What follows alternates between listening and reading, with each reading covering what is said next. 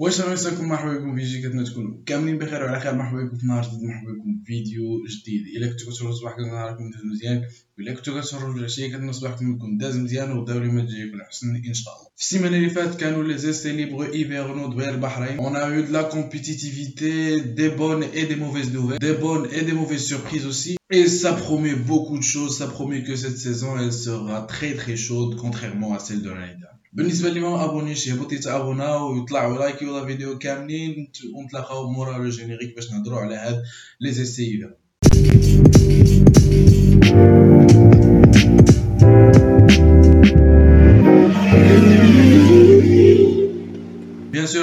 toutes les équipes dans la piste, la peinture fluorescente et aussi les grilles, parce que les équipes sont échauffées, ou est-ce l'usine, tape, sur la piste. Ça permet alors de voir, en soufflerie ou la CFD, sur la piste réelle. Fnar on a un seul drapeau rouge, là où Philippe Drogovic, là où la boîte à vitesse. وموراها بيان سور فيليبي دروغوفيتش مورا ساعة في لو كاراج ماشي قادو هذيك لا بواط فيتاس رجع رجع سور لا بيست باش يدير 40 تورس تقريبا بحال ما هكاك. فو سي رابلي كو فيليبي دروغوفيتش علاش لعب في هاد لي زيت سي ليبر باسكو لانس شرول تضرب طاح من البيكالا فاش كان كيتريني وتضرب دونك ما كانش بامكانه انه يحضر في لي سيفيرنو فيليبي دروغوفيتش هو اللي خدا بلاصتو لو ني ديال لا فيراري سي تافيسي في لا لين دروات اون سوبر فيتيس بيان سور ريان دو دراماتيك سي جوست اون ديفورماسيون سي ريان دو بريباري صراحه من عند فيراري يعني فيراري ما دارت حتى شي حاجه باش ان هذاك لو تروك يبدا كيتهز مي سي جوست ان تروك اللي طرا في لا سوبر فيتيس اي زون اون بيس بور ريغلي donc le problème sera très très rapidement réglé. Verstappen كان هو اللي دار اكثر عدد ديال لي تور 157 تور في المجموع لا مرسيدس حتى هي داروا 152 سي تري تري كالي تري تري بيان فيراري دابزو في الاخراني على وديت لي لون افون مي سي با ان تروك دو تري دراماتيك on a eu des visages bien sûr fermés de Charles Leclerc mais je pense que tout va pour le mieux. La Aston Martin de Alonso, même avec un plancher qui était cassé en début de séance, le maximum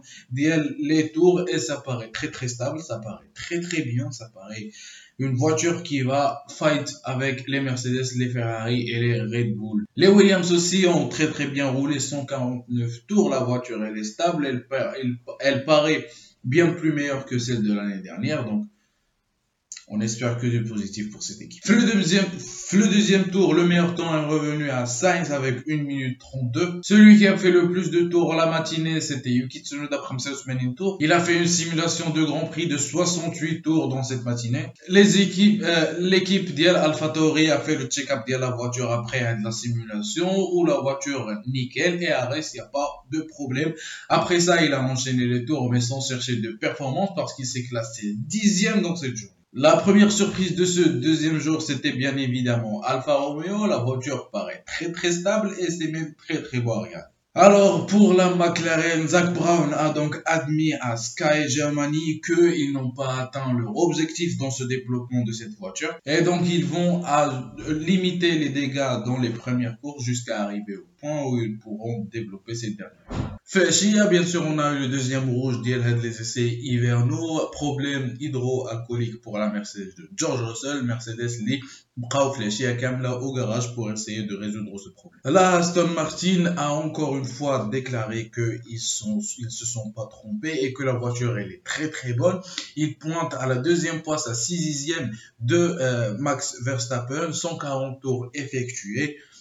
C'est des, informations à prendre avec des pincettes, mais c'est très très fort quand même. Encore des doutes pour cette Alpine, mais les équipes ainsi que les pilotes paraissent très, très confiants. Et donc, on va attendre de voir ça le week-end pour cette confirmation ce troisième jour, la Mercedes a donc fait sortie. Les chevaux avec George Russell, les Kandar, beaucoup de relais en soft, en C4 en premier puis en C5. La voiture elle est stable, peu de corrections dans les volants, la voiture elle est collée au sol. La vitesse de pointe n'est pas toujours là, mais bien sûr le Grand Prix de Bahreïn a un nouvel aileron les La Ferrari de Charles Leclerc a collé à la Mercedes de George Russell 0,4 secondes, mais la Ferrari semble un peu déstabilisée il y a des petites corrections sur le volant mais elle est aussi un petit peu très très stable quand même. Ça a l'air de bien rouler, pas très de surprise de ce côté-là. Alfa Romeo et Alfa Tauri se sont concentrés sur faire des simulations de Grand Prix encore une fois. Et on a eu le troisième red flag d'IL